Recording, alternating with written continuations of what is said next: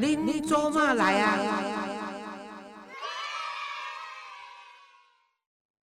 各位亲爱的听众朋友，大家好，欢迎收听《您做嘛来啊》，我是黄月水哈啊，今天又到了我们 Q&A 的时间，那么来回听众的信件啊，这位是小猫，小猫说：“亲爱的黄老师您好，上次的信是去年底我复职前两周写给老师的。”虽然已经复职半年后才得到黄老师你的回复，但还是非常感谢。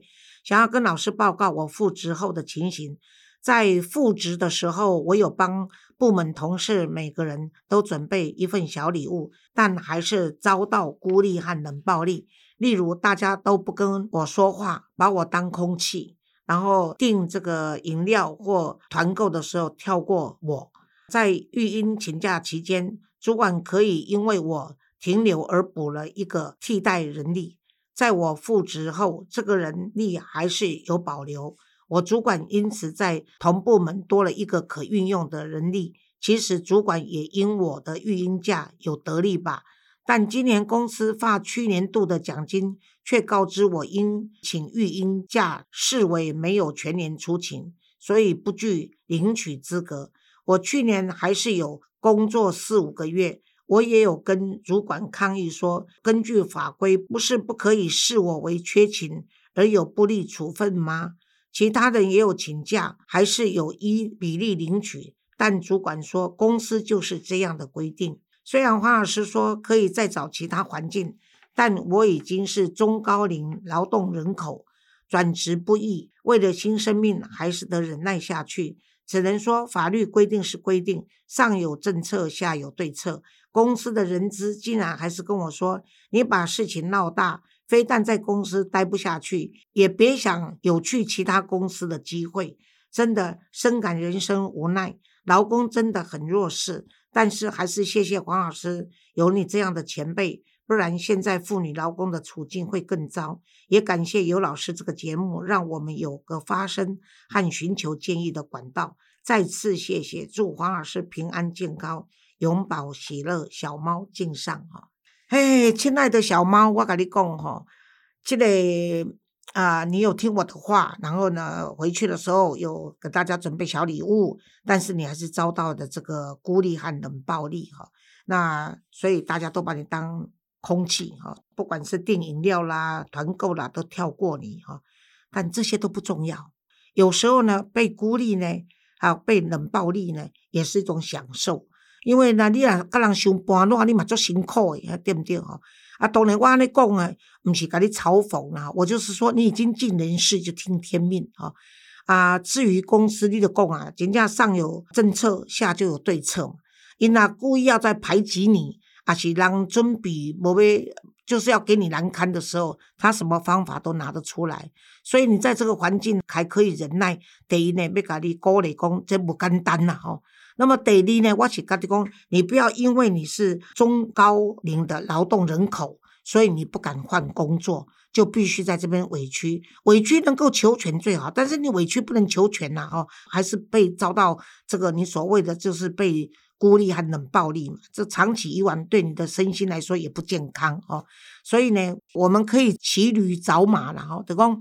你没洪灾啊，但是呢，啊，你当到别的地方去投利率了哈。那中高龄呢是真正我要看攀垂头路，但是我是觉得在服务业的话，我不知道你的行业是什么，但是在中高龄的话，我是觉得服务业现在很多地方都是喜欢中高龄哦，尤其餐饮业，因为我记得我在三十年前的时候呢，我就跟政府提出说要让中高龄的这个市场呢要回归到社会哈，因为大家都。爱用年轻貌美嘛，哈，啊不就是小鲜肉帅的，但是你知影中高龄它是比较稳定性，哦，啊，而且呢，你讲，譬如以前那时候三十年前，我发现讲，咱的这香港的这个饮茶文化已经在台湾流行了。那时候我去香港看他们的这个饮茶餐厅，都是用中高龄，他就推着车。然后就跟你叫卖，然后你要他就停下来哈。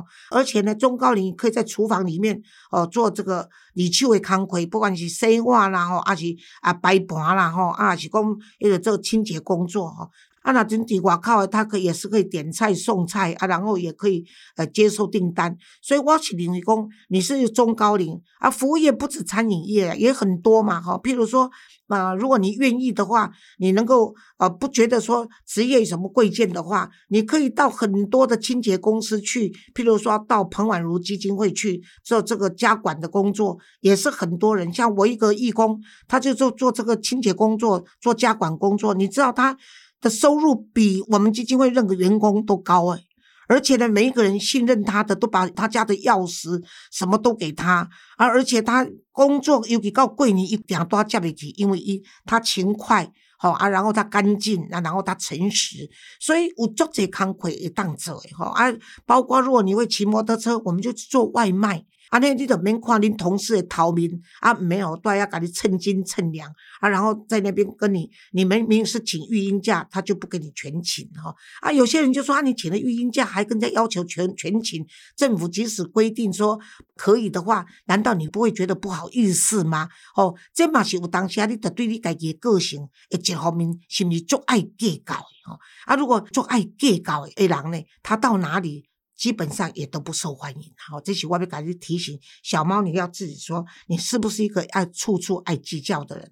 你看，你说因为你的这个产假，结果你们呃公司多请了一个人，好，可以让你的主管运用。你说，你看我们主管还不是因祸而得利？哦，因为我的请假，他多了一个人可以用，这不是对他有帮助吗？这个就不用说了啊。所以我是鼓励你不要太委屈，如果委屈可以求全。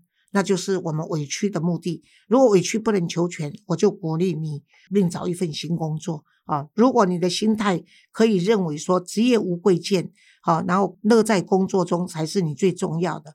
那每一个人只要在社会上有一份工作，都是对社会跟国家有贡献的人。不管你身为总统，还是你是一个清洁夫，或是你是个回收者，你都对得起台湾这一块土地。加油，小猫。接下来呢，这个是一位必须接受又无奈的妻子哈。哎，黄老师你好。约五六年前，我先生的大姐及小妹相继丧偶及离婚，各自带着孩子生活。某次看到黄老师在说基金会的事，感动之余，开始每月捐款一千块钱给基金会，而每年都会收到基金会寄来的。母亲节卡片是我最快乐的事情。常听老师的 pockets 讨论各种话题，希望老师可以给我一些建议与力量，让我往后几年的生活较安心及平静。我今年四十五岁，我先生四十六岁，我们都是一般的上班族。我先生在六年前开始玩股票选择权，全部失利，借钱也补不起来，说是借了三百万。解释是为了希望能够多赚钱买房子给老婆，然后搬出去住。最后呢，虽然伤心，还是婆婆帮忙处理。几个月后，我发现先生把小孩的存折里的钱都领走了。先生解释，其实还有五百万需要还。公婆更伤心了，但还是再帮忙还了一些，剩下的就由我先生的薪水支付，约两年还清。之后，身份证及印章都由我保管，避免他再去借钱。去年，我先生用一些理由骗走身份证及印章，借了贷款一百五十万。这次是解释不想跟老婆拿零用钱，觉得没尊严，而钱是用来买卖股票赚零用钱花。但这个月我却发现抽屉的现金不见了。质问先生的时候，先生已想好一套说辞。他说：“一百九十万已归零，每月要还三万，需要六年时间。希望我不要跟公婆说，怕他们伤心。先生对我及娘家都很好，是个好女婿。唯有对股票放不下，不愿用正常的方式理财。之前发生时，为了他的自尊心，不敢跟他说。其实家用已经不够了，自己尽量省吃俭用，也让小孩不要。”有因父亲赔钱而过得不好的情形，去责怪父亲；因双方都有年迈的父母，也希望孩子家庭健全，所以不能分开。但心里对先生的事是有责怪的。这次我很直白的跟先生说我内心的焦虑及恐惧。我已需要靠安眠药及酒才能够入睡。在务农家庭长大的我，父母给我没有钱会被人瞧不起的观念，这是我内心最大的恐惧，而且还需要还款六年，让我时时痛苦。更恐惧于失业还不起钱来，或先生再犯又跑去玩股票。老师，可以请你给我一些回馈吗？对于我遇到这样的事，我该如何帮助我先生还有我自己？虽然每月要还贷款。但我还是会持续每月捐给财团法人单亲儿童教基金会，为我自己想做的事付出。谢谢老师拨空看我的信。如果老师能给我一些鼓励的话，未来的日子我会努力的让自己好过些。必须接受又无奈的妻子啊啊，美女，我准备跟你讲哈，你从现在开始千万不要再捐钱给我们了，不然的话呢，我变成我要靠这个喝酒。或安眠药才能够睡觉哈，诶，这是我要跟你讲的，你一定要听我的话哈，啊，那无你都不是我好的听众哈。你先生的好意是为了要投资的，但是他对股票如果不是那么熟悉的话，他真的是就变成一个投机哈。投机跟投资有很大的差别，第一是在观念上，第二就是在策略上，第三就是执行上。最后就是获利或损失的心态上，所以呢，我第一呢建议你要去找一个啊，现在有很多这个名人嘛哈，都在谈股票啊，或者就是你到 YouTube 去找一些，譬如说分析师，或者是他是一个投资股票的这常胜军了，或者是甚至节目主持人都没有关系，你可以把你的情况写信去给他，然后希望他能够播出时间。来跟你先生谈一下，这是最好的方法哈。就是说，让这个专业的人告诉他，每一个现在成功的专业者，他背后都曾经是股市的失败者。好，他为什么能够重新站起来？那为什么在这个股票市场继续能够存在？他一定无也 people 的哈。让这个股票的投资的分析师们来跟他讲，他才知道他错在哪里。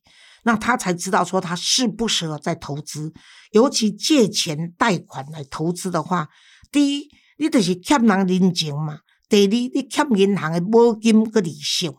啊，你股票都不是你所看这个股票，拢会当互你做短期的操作，而且一定要赢回来。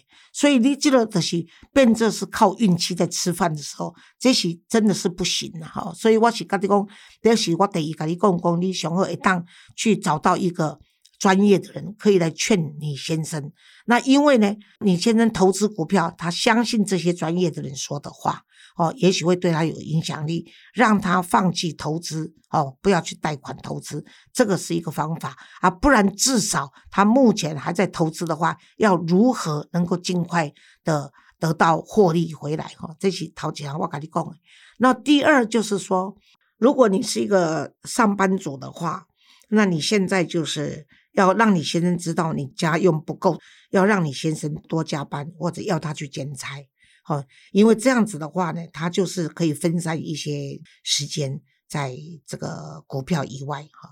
那再来就是包括你自己啊，就是怎么样都不能让你先生从你这边拿到银行本子跟印章去贷款啊。为什么？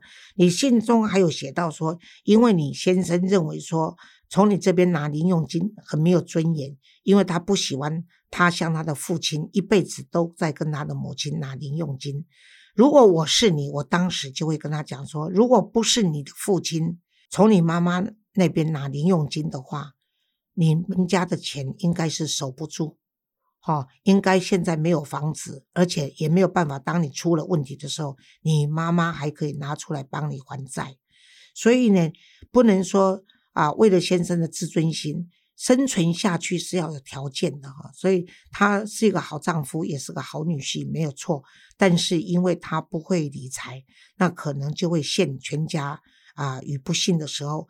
那搞不好连女人娘家都必须出来替他还债的话，这样的一个姻亲关系，好的人际关系也会从好到不好。那到时候的话也会影响你啊更多的这个压力哈。那我不认为说，因为你先生不是说花在小三的身上，也不是去酗酒，也不是他就是把投资变成投机，或者到最后变成赌博，有这样的成分在。但我认为说不需要去给自己有这么大的压力。股票起起落落嘛哈，那因为像这次股票台积电从六百降到现在四百。那你说多少人都卡在那个地方？我做这边又就是买台积电，它从六百现到变成现在四百，嘿，弄了至少弄三分之一了嘛。啊，所以呢，一共没赶上偷背。但是我看他们没有卖，我问他们说为什么不卖？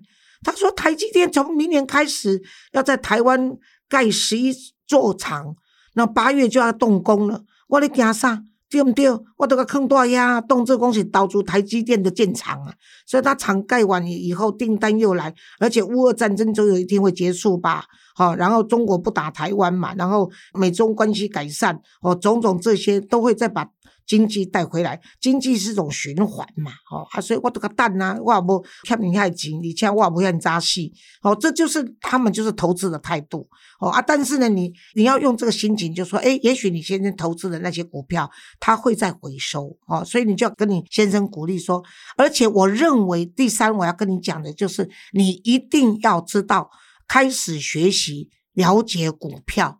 甚至跟你先生请教他怎么做股票，你自己也要去上网或者直接去找专家们怎么分析，然后你要学习才有话题。现在夫妻没有共同话题的时候，就变成你跟你婆婆在开银行，而你先生就是拼命来跟银行贷款，甚至掏空。所以，如果你知道说你这个投资者，你来跟我银行贷款，你是要做什么？而我我审核你的企划案，我觉得你这个企划是足以投资，我甚至不需要你跟我贷款，我都可以跟你一起投资。所以夫妻要共同话题，所以你要赶快去了解股票市场，这样子的话，你才有办法影响你先生。好，因为他会觉得我们是同好，我讲的话你懂，那你的意见或者给我的建议，我可以作为参考哈，然后。最后就是要告诉你说，不要因为你是农村啊出身而自卑，也不要因为你的父母亲认为没有钱会让人家瞧不起。这个社会是现实的，有影哦，钱是人的大嘛，哦，有钱才讲话才大声嘛。啊，但是我跟你讲哦，无钱嘛有胆，对不对？就是讲，咱就是甘愿过歹日子，啊，咱伫歹日子内面，也阁是平安快乐。哦，无自己嘛健康诶，所以钱很重要，但是健康、平安跟家庭和乐要比钱更重要。所以的钱去死人无带，所以你不要因为你先生的这个洞补不起来，你可以帮他补或让他去补。而在补的过程中里面，你唔能讲恁翁伫咧还钱的过程中，因为伊还未出来就艰苦啊，你互人家讨负债，伊欠的拢是家己人嘛，所以他。他虽然有压力，但他压力不至于要去轻生呐，或者要去做奸呐。所以你何必为了他失眠啊啊，然后或者喝酒呢才能够睡觉？大可不必。好，这是我要跟你说的。你就是要严肃看待，但轻松过日子。因为他倒下去，你不可以倒。好，他乱，你不能乱。哦，你甚至还要感谢你的婆婆，有时候要跟婆婆说，你真的是很感谢她的苦心，她的心一定比你更苦，因为呢，你儿子这么大了哈啊，然后你甚至要跟你婆婆说，真的，你也是很抱歉有这样的先生哦，啊，让他这样子那那个然后一样的还后哦啊，所以啊，妈妈你那需要上面你给他供哦，甚至呢，哎，偶尔买个东西去看看婆婆，但千万不要在婆婆面前骂她的儿子哦，再坏也是。他的儿子，哦，因为人古早人咧讲讲，迄个囝就是老母身躯顶上重要一块肉，所以做一些可以安慰婆婆的事情，当一个媳妇尽孝的地方。那你做一个太太，哦，你要如何把这一匹野马拉回来？你要先学会驯马术，所以就是你要开始去了解股票，哦，然后去影响它。最后就是你最好能够找一位专家。能够看到你的信，愿意说服你先生，给他一点个一个视讯也好，给他一封信也好，那让你先生醒过来，那或者让你先生可以更上一层楼，好不好？好，但是很重要的是，不要再捐钱给我们基金会，这是我最重要的。我希望你那个每个月捐给我的一千块，一年就有一万二，可以帮助你先生还债，好不好？好，谢谢你啊。亲爱的，必须接受又无奈的妻子。下一次，希望我在收到你的信的时候，你是一个必须接受但已经不是无奈的妻子，好不好？加油！最后这一封呢，是 Linda，Linda 呢，就是上一次写信给我，就是她这个已经上大学的女儿在房间读书的时候，她的离婚的前夫呢，居然呢不离开，而且还在客厅看 A 片打手枪哈，所以他。问我怎么办？那我告诉他的以后呢，他有照方法去做，结果应该是有一些回馈，所以我把他的信念一次。黄老师您好，谢谢黄老师的分享。应该有一些情况与我类似的受害人，可以参考黄老师的建议来处置。